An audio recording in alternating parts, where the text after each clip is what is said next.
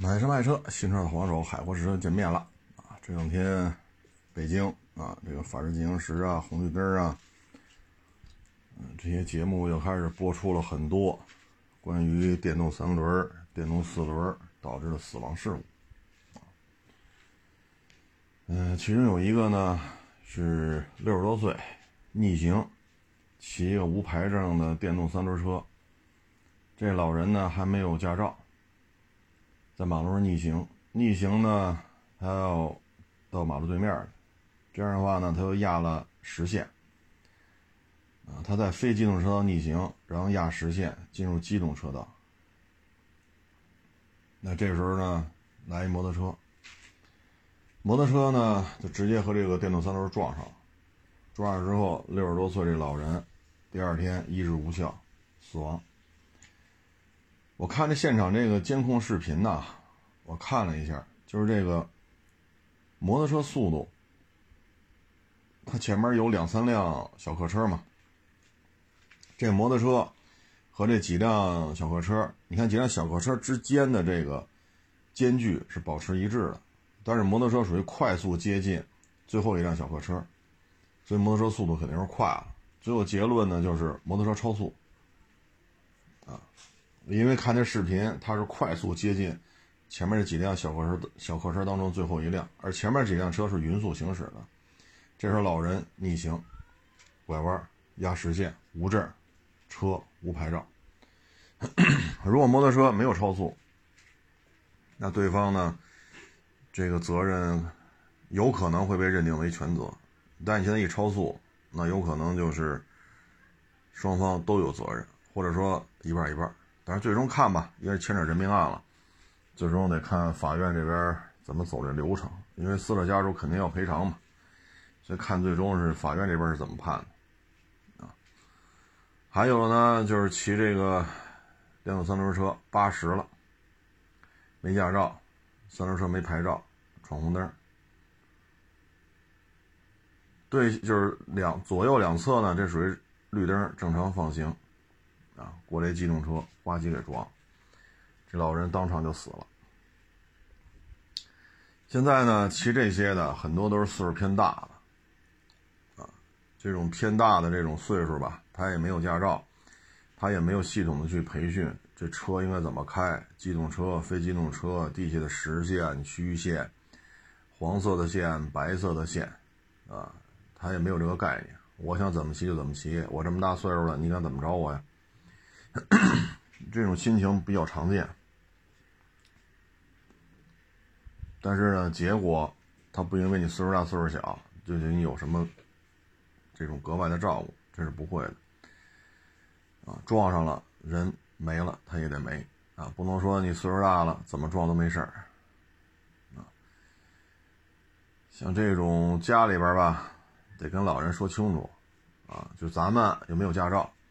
咱这车有没有牌照？咱没驾照，车没牌照，车也没有保险，对吧？这岁这么大岁数了，眼神啊、腿脚啊，比不了年轻人了。能不开就别开了。你实在不行，骑那电动自行车。说岁数大了，骑俩轱辘不行，腿脚反应不过来，那就别骑了。真的，有什么说什么。尤其是八十那个，多大岁数了？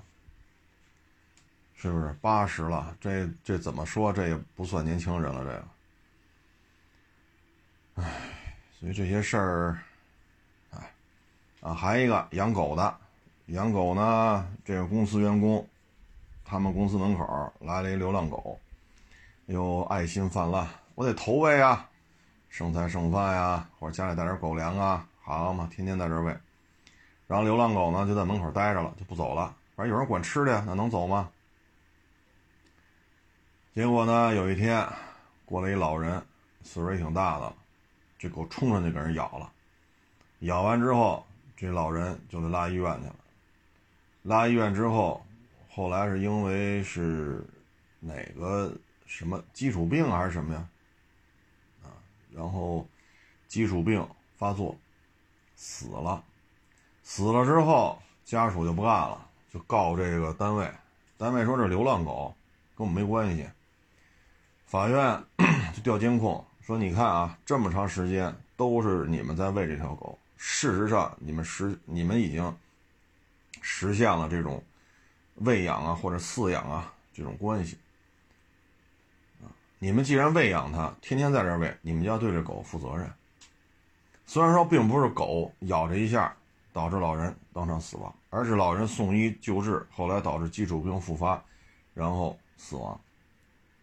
但是你们要承担相关责任，没有你们咬这一下，老人倒地不起，送医急救，他基础病有可能就不会复发，最后判赔了六七万块钱吧。你这单位掏钱六七万，所以说我们小区的这些爱心人士，你要说这些流浪猫、流流浪狗，你这不养你受不了，弄家去，弄家养去。啊，别到时候自己家里弄得干干净净的，哈，上外边弄来，弄一堆猫，十只二十只流浪猫，啊，或者十只八只流浪狗，天天在那滋儿哇乱叫的，拉呀尿，这您就不管了，您就满足于我来喂它的时候，这些小猫小狗跟我亲近感，你就需要这个时候满足自己的心理需求。你这爱心只是要保护自己的这一刻，喂这些小猫小狗这一刻，这个过程，这个瞬间，你要满足自己的心理需求。你要捍卫的爱心，说白了就是这点事儿。你就这么弄，那一楼的住户怎么弄？对吧？你比如说一楼，一般来讲，这小区一楼前面多少有点绿地，你跑上一楼门口喂去。像有些老砖楼，它一楼它有地下室，地下室或那个半截的那个小平台啊，等于地下室不得露半截窗户吗？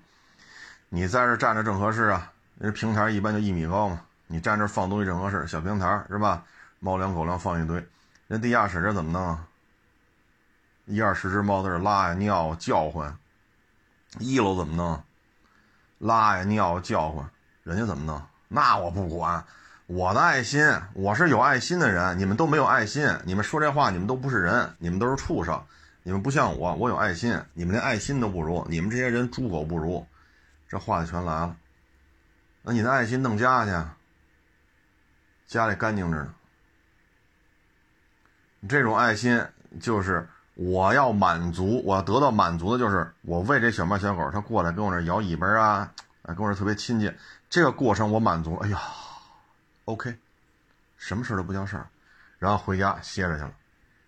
你真有爱心，把这猫和狗弄家去，你像这回就是这一个判例，这个判例是具有示范效应的。你养流浪狗是吧？好嘞，你养吧。长时间在这养，好嘞。从这过的人被狗咬了，发生一些比较大的经济损失。你像人死了，赔吧，赔了六七万块钱。原来我就说过嘛，我们从亚市出来去地铁站有一饭馆，你看啊，你这是开饭馆的，你收养这流浪狗，是一条是两条了，就在你门口，天天在这趴着，每天出来都喂，每天。但你这饭馆门口这。这出来进去的人可就多了，这一条街都是门脸房，你这饭馆出来进去的人就很多，从你门口走的人也很多，因为门口的街也不宽，他走不了车，就两米左右，你再放点电动自行车，放点东西，放个电动三轮车，只能走人了，骑电动自行车骑过去都很费劲了，你想想门口是多拥堵，这条狗如果说出来进去的呀，或者门口走来走去的，给人咬了。人要告诉你，你是没办法，你必须掏钱，你必须掏钱。而且有些人做生意吧，我也觉得挺好奇的。你说咱又不是说这个说卖狗卖猫，咱又不是这种宠物商店，或者说咱是宠物医院，你弄这么多这干什么呀？你出来进去的咬了怎么弄啊？包括头些年我那会儿在地库嘛，也是一大哥。养一条大狗，挺大的，一米多长，老散养，跑我这个展厅里边来了。后来我就跟我就跟他说：“我说大哥呀，这狗是这样啊，你看我这儿这么多车，你说在这儿拉呀尿啊，这都小事儿啊，这都小事儿。关键来我这儿看车的有小孩儿，有孕妇，还有六七十岁的，人带着爹妈来的。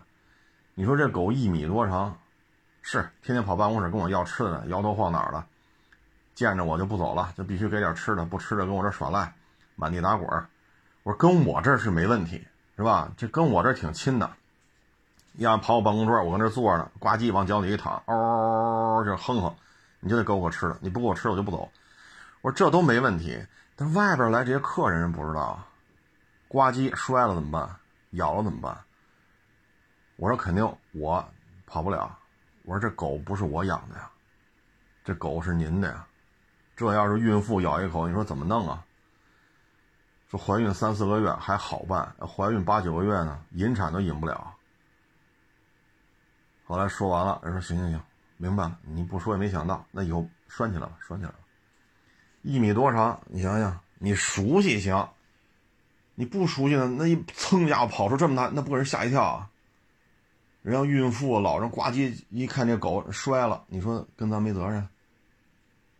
咱就说这话，我就说你跟我没责任，他谁信呢？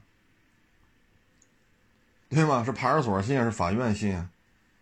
所以有时候像这种，一定得注意，啊，像这位就是六七万块钱，甭废话，我不管谁喂的，反正是你们单位，你们单位拿钱，多少天之内把钱交到法院指定账户，不交就强制执行，反正你这么大一单位，对吧？你的厂房、车辆啊、设备啊、器材，就扣点就够了，你弄不弄？你交钱吧，那那没办法了。法院能判这个，他有充分的证据，大量的监控视频，周围邻居的证言、证人证言。你说这狗跟你没关系啊？所以咱这爱心呐，咱得想好喽。之前前几天咱不是聊了一个吗？美国、德国、日本那边对养狗是怎么管控的？流浪狗一律捕杀。流浪狗一律捕杀，啊，撑死喽，弄回去，在那个什么养护中心养一个月或者养一段时间，然后发通告，是有人认领，有人认领没有？没有人认领，直接就捕杀了。有人认领，行嘞，办个手续，对吧？这个机构给你出证明，他现在治好了，没有传染病，打过疫苗了，办一交接，就就这点事儿，咱们国内现在没有。啊，养狗的产业很发达，背后的惩戒措施跟不上，所以在咱们国家养狗的违法成本，应该在世界层面都是偏低的，但是养狗产业的产值在全球范围内，咱们这边是偏高的，也就是挣钱的时候，乌泱乌泱的全来了，需要接受惩戒的时候，你都没有法可依，啊，没有法可依，哎，咱就不说这个了。这种这种事情，尤其是夏天，咱们这个，呃，气温高、湿度大，人难受，这些动物它也难受，它有时候可能会有攻击性，啊，可能会有攻击性，那说这儿呢，这不是广西吧？好像是，也是一颤颤巍巍的一个老大爷。啊，从单元门出来，门口横着一辆宝马 K 幺六零零。之前上海那个案子，大家还有印象吧？那是是 KTM，嗯，杜克三九零还是什么来着？啊，最后把那个摩托车给推倒了，推倒了车主就不干，起诉的。最后老人在起诉这个期间，老人去世。然后又强制执行，要求他的继承财产，这不有套房子吗？要求他的继承人不是继承这套房子吗？必须把这个钱给我赔了。最后折腾得有一年吧，拿到这点赔款，太不容易了啊！那这回呢是一个四十多万的，这比那个我忘了是二五零是三九零了啊。这个宝马 K 幺六零零，这个车的价格可就高了去了啊，它的价格应该和。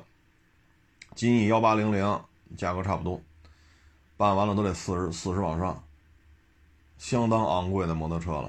这老人呱唧给推倒了，就这塑料盖板、灯，对吧？这车把这些 造成的损伤，那这不便宜啊！你就开个宝马三，咱别宝马七了，咱也别大叉五了，你开个宝马三，你说后视镜就车外后视镜。一个有破损，前杠皮子换一个，咱都别说大灯了啊，底下那雾灯换一个，就这点东西你换一个得多少钱？这个不是三五千能搞定的，三五千可搞不定。你这点东西，一个杠皮子，一个前雾灯，一个比如说右侧这个后视镜，就这三样，小几万块钱。这还是一宝马三，这是一宝，这是一四十多的宝马 K 幺六零零，气缸数也多，排量也大，身价，哎呀，你要觉得大水鸟幺二五零 ADV，你要觉得这个玩意儿贵，那那 K 幺六零零得再加个更字儿。那这是为什么现在就是岁数大时候就这样呢？他是这种情况，就是我干不干，我都是退休金。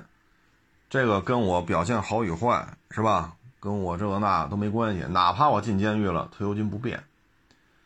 所以呢，他在这种没有经济压力，你比如退休金，你说像北京啊，可能四五千的也不少，上万的也不少。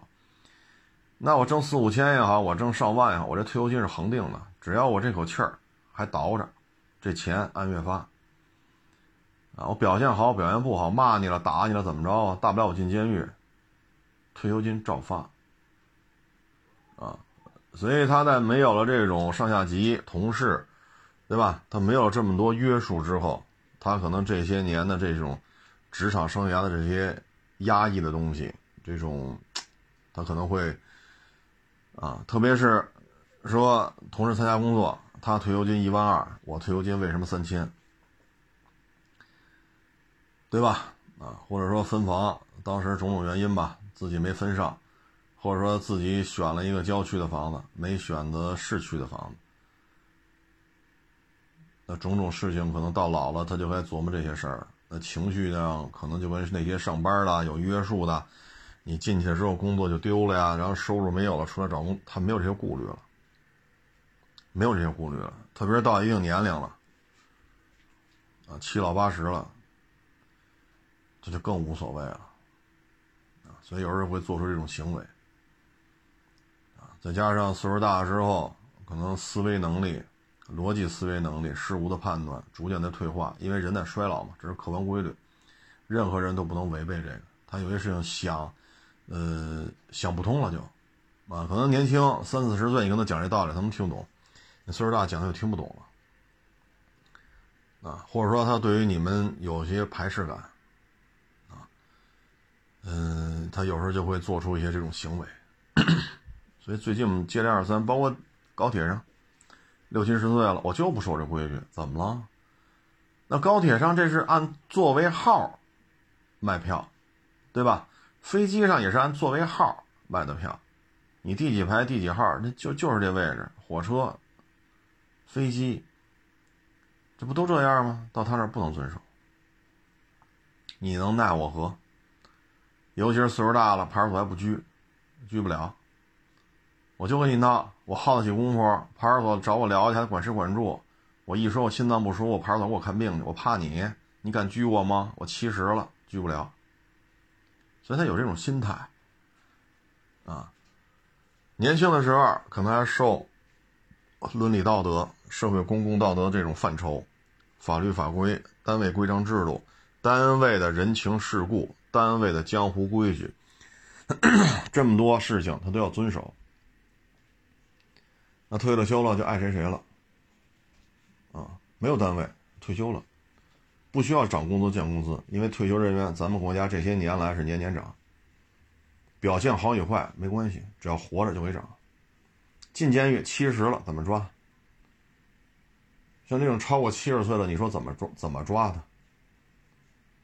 走女道儿颤颤悠悠，颤颤悠悠，好一一查病历，一堆基础病，什么冠心病啊、心脏病啊、高血压呀、糖尿病，七十多了，你说哪个派出所能下说下这个狠心把他给拘了？你拘了他，人家是吧？你你得移交吧？你说你关关到哪儿去？你说给关到哪儿去？哪儿收这么一个犯人？你说谁不头疼？那基础病恨不得就十好几个，所以这就是社会现象，啊，社会现象，这个咱也没招啊。像这 K 幺六零零，要起诉的话，这也没跑，啊，没跑。嗯，漫长的诉讼吧，反正现在法院事儿也多。像北京为例，一个法官一年四百多起案子。你刨去五一、十一、春节、元旦，这法定休息日嘛，对吧？那你一年下来刨去双休日，那一年就二百多天。二百多天，一个法官四百多起案子，一天俩。你要都是简单明了，是吧？这个啊，喝酒抓着了，呃，一吹啊，超过八十了，这很简单，是一个月是俩月是仨月是吧？十二分，然后罚款，这很简单，这很好判。那有那个就不好判呢。你像上海那摩托车那小伙子那个，审判期间人死了，人死了之后要后续有追偿，这就不是不是追偿了，就是后续要对财产进行这种继承的时候要进行这种强制执行，然后再找他的继承人，这房产是谁要继承，这个那多麻烦呀，事情很麻烦。还有那个知识产权的，经济类的。好家伙，你这那案卷可能一写写五百多篇你法院就你翻去吧，五百多篇原告被告加一块七八百篇你翻吧，一篇篇的看。你总不能就看第一页，然后看最后一页吧？中间这个这个那，你看去吧。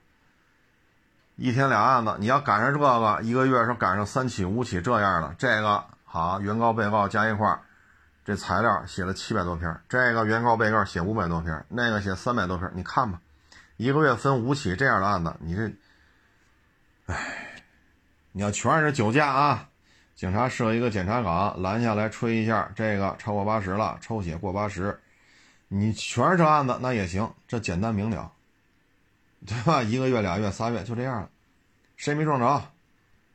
是不是？他也没打警察。认罪认罚，那就完了呗，就是一个月、俩月、仨月，十二分罚多少钱？完事儿。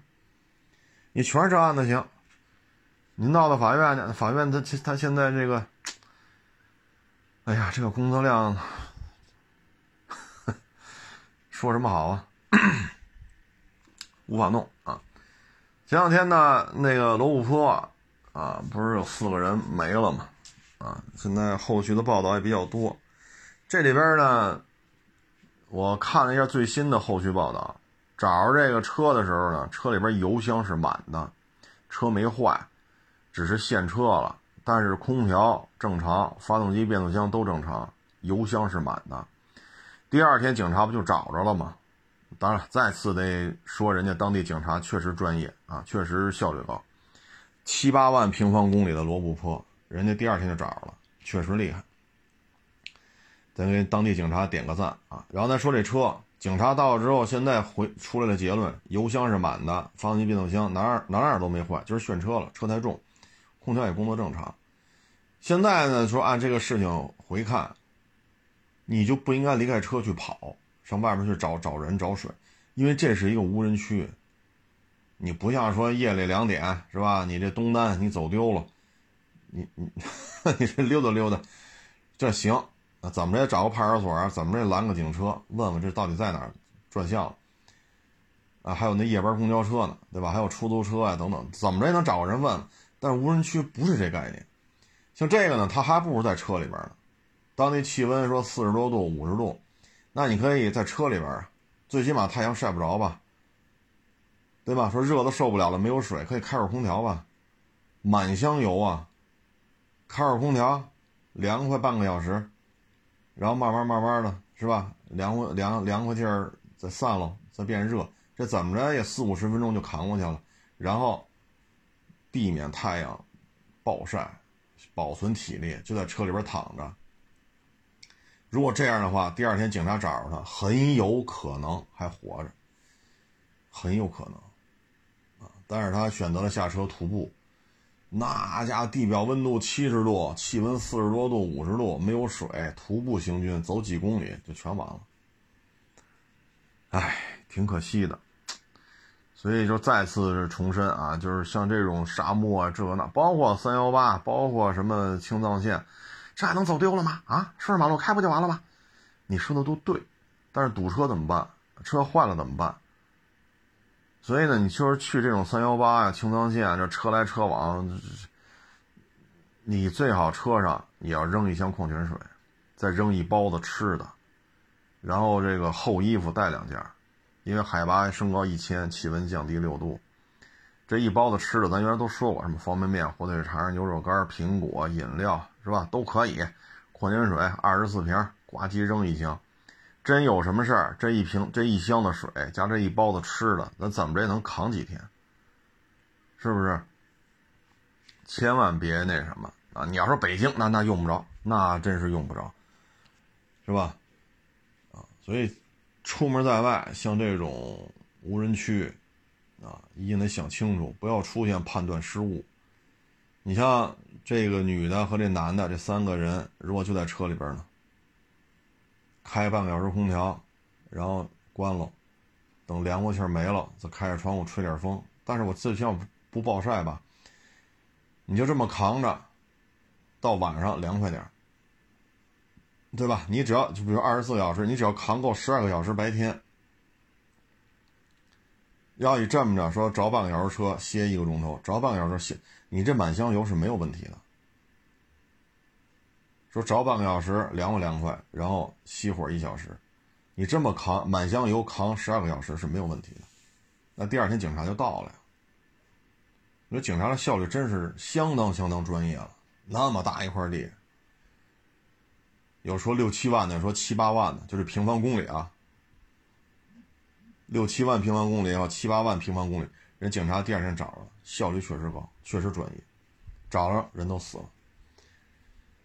唉，因为晚上呢，你这个就不存在说四十多度、五十度这个暴晒了，那你在车里边相对好一点，毕竟满箱油，所以这事儿真是太可惜了啊。然后现在要衍生出来，这为什么一千五百块钱这个穿越大海道？像这种穿越呀，这这一千五其实其实也干不了啥。像我们原来走这个高原，那后勤保障那就厉害啊。我们最厉害的一次是人家主办方弄了一辆，好像是六乘六吧，那种东风军用那种卡车啊。然后后边是一个集装箱货柜改装过的，这边一掀开就侧面一掀开，你站在车这头一掀开。小吊车、气焊、电焊、车床、钳子，各种改锥、千斤顶，各种备件堆满了。把这边盖放下来，再再把再绕到车另外一侧，把这边集装箱盖掀开，码的满满登登的，各种饮料、方便面、果汁儿，然后什么这那全是吃的。这一个货柜，六乘六，军用卡车，人家人家主办方专业吧？你说你干嘛吧？气焊、电焊、车床、机床、小吊车，人都有，厉害吧？咱们去顶多带个车上安个绞盘，也就这样。人家这绞盘在那儿都不叫事儿，厉害吧？啊！所以像这种低价团，咱野外这种，我觉得大海道一千多公里，怎么着得一万多吧？一千五一个人，是不是少点儿？再一个呢，这里边牵扯一问题，当地的导游，当地他就是低价团，他会给你采取一些玩法啊，像那天出一视频嘛，无人区，你们都不让你带吃的，说不用带吃的，不用带鸡养，很快就出来了，没多远。好，你就听他了，你没带，开到一半，你没吃没喝了，成嘞，方便面三百块钱一碗，三百块钱人民币一碗，你有招吗？这钱在这儿挣回来了，包括行车就带你那不好走，能一马平川绕过去，不去非得走这个让你沟沟坎坎，你一现车成嘞脱臼吧，这一脱臼，跟你要几千块钱都算低的，你明白这意思吗？所以呢，我们去这地方不要说走这个低价路线。像这种上千公里无人区，说一千五一个人，这这这本身就违反常识啊，违反常识。你像我们在这种西部地区，我们也雇过这个导游。平原地区啊，平原地区就是城镇呀、乡村呀、啊沙漠呀什么的，但是没有什么无人区，就就就就是城市有城市间有沙漠啊，几十公里一个，几十公里，马路四通八达的。你顺马路开肯定丢不了。那我们还雇了的，连车带人，那我们还一天给人两千块钱呢。好，一千多公里大海道，一一一一千五一个人，我操！我说我这报价这。这搁十年前这报价我也觉得低呀，十几年前我也觉得这报价低呀，你别说十几年之后的今天了。至于说有些东西，你像我们那会儿请导游，说人家就得在这吃，我们四五个人一吃一千八，我都不带不带问的，一千八结账。你问什么呀？有些事情不要掰扯那么那么那么的一是一二是二，一千八行。十几年前。一个村镇，小饭馆很多，我们就吃了几个菜，喝了点饮料，一千八，我都不问交钱，问什么呀？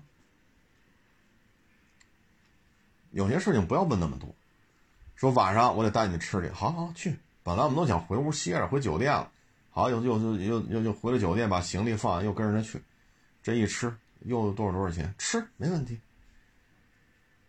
所以有些事儿不要掰扯那么一是一二是二，这是十几年前的行情，都两千块钱一天，一个人一辆车，就人家出车，人家出一个导游，两千块钱。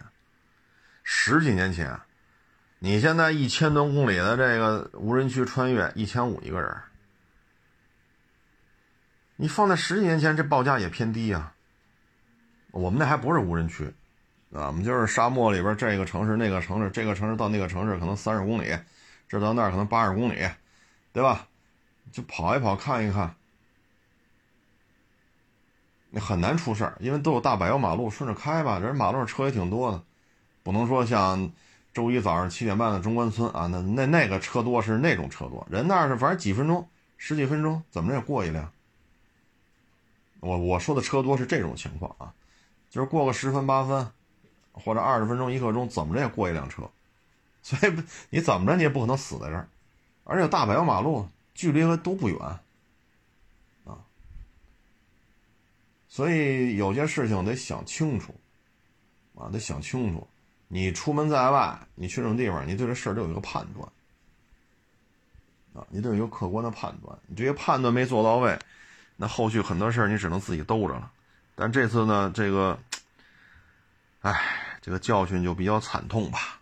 啊，毕竟四条人命嘛。这两天呢，特斯拉在香港啊，说可能这两天吧就要降价。嗯，在海外降价，今年应该是第二轮了吧？年初那一轮就是什么香港、新加坡、以色列啊，什么欧洲，嘁哩哈啦降一回，这八月份又要降。所以现在你收电动汽车，这压力相当大。你看这特斯拉，这又第二轮降价，就海外啊。你跟不跟？国内不跟，那好，你作为二手车贩子，你收这特斯拉怎么收？怎么收？给多少钱？这很麻烦这事儿，啊，电动汽车跟传统的油车不一样，机械制造的成本并不高，动力电池、电机就是批量化生产的，你这车能装，他那车也能装。比如说你们的动力电池全是宁德时代，比如说你们动力电池全是比亚迪的，或者说全是松下的啊，全是 LG 的，你就买它就完了，啊，大不了就多少度电池嘛，五十度、八十度还是还是一百度。你说这东西贵，它是贵，但是报价是一样的，你买也这价，我买也这价，可能不一样的地方在于什么呢？就是总价，你可能买六十度电池，我买个一百度电池，那这总价不一样，但单价都一样。然后这个玩意儿成本波动又特别大，啊，像动力电池所需要这些稀有的这些贵金属，嘁哩咔嚓又暴涨又暴跌，一涨百分之三五十，一降百分之三五十，你这没法弄。所以电动汽车就是这么一状态，啊，没招，一点招没有，嗯，这是这，反正你要觉着我们说的不对，那你打个样，是不是？原来咱就说过。就六月份的时候，咱们聊来着嘛，那马上七一了嘛，七月一号到明年一月一号，正好半年。您拿一百万，车市这边你弄几辆车？你拿这一百万，你去交租金，你去租办公室，然后你去收车，你把这卖，你给我们打个样，你让我们看看，是吧？看看您这半年一百万投在这儿，到明年一月一号一结账，变成一百多了，一百多多少？啊？还是说一百万都不到了，是吧？你给我们打个样，让我们这帮顽固不化的、没文化的、老帮菜的、老不死的，让我们看看，这事儿不是很简单吗？你上半年海外降价不降，下半年这香港这事儿是吧？拉开序幕了，还不降？降还是不降？你说的不算，我说的也不算，啊。所以下半年来讲，可能九月、十月是最后一个促销季了，很多没有完成任务的主机厂，它这时候会采取什么呢？涨价是降价？九月、十月是今年最后一个促销季，你说主机厂会怎么办？那你愿意收，你给我们打个样呗。对吧？说这八月份您来，您来几个收几个啊？所以这个风险是相当相当大的。还有一个事儿呢，就是今天普拉多，好家伙，我以为叫幺八零呢，哈，起了个吉利名 LC 二百五啊。这车呢，我觉得比较神奇的地方在于什么呢？它有方灯，有圆灯，我觉得这也挺神奇的啊。嗯，两种造型风格，圆灯那个呢，我觉得像是 L C 七六和 F 勾的复合体，啊，圆灯那个是有一些复古色彩，长条灯的这个呢，就是跟陆巡 L C 三百应该属于同一种造型风格啊。车呢，同平台，轴距二百五和三百是一样，然后就看吧，看这台车没有陆巡那么大，是不是重量会进一步降低？会比现在普拉多，咱甭管二七啊、三五啊、四零啊，还是柴油机的三点零、二点八呀，还是说 G 叉四六零，那大致就二点二吨。就现在的普拉多幺五零，大致咱取个平均数啊，二点二吨。咱就看这个轴距那么老长了啊，比现在普拉多长，看它能做到多少。再一个就是车身强度，因为 L C 三百现在港口做交叉轴，车身强度表现一般，不如原来的老陆巡。所以我们就得看你这个 L C 二百五，啊，你这车身强度是怎样的？这个东西我们需要去观察，时间去检验，嗯，如果这个车国产的话，咱也弄不清楚啊，说是 国产方灯还是国产圆灯，这咱弄不太清楚啊。走一步看一步吧。最终排量这么小，二点四了嘛，没有过三点零了，这税费跟三点五、四点零不是一个税费了。嗯，二点四，咱看看吧，国产之后卖多少钱？再一个，国产是方灯还是圆灯？啊，其实还有网友说呢，一汽上圆灯，啊，广汽上长条灯。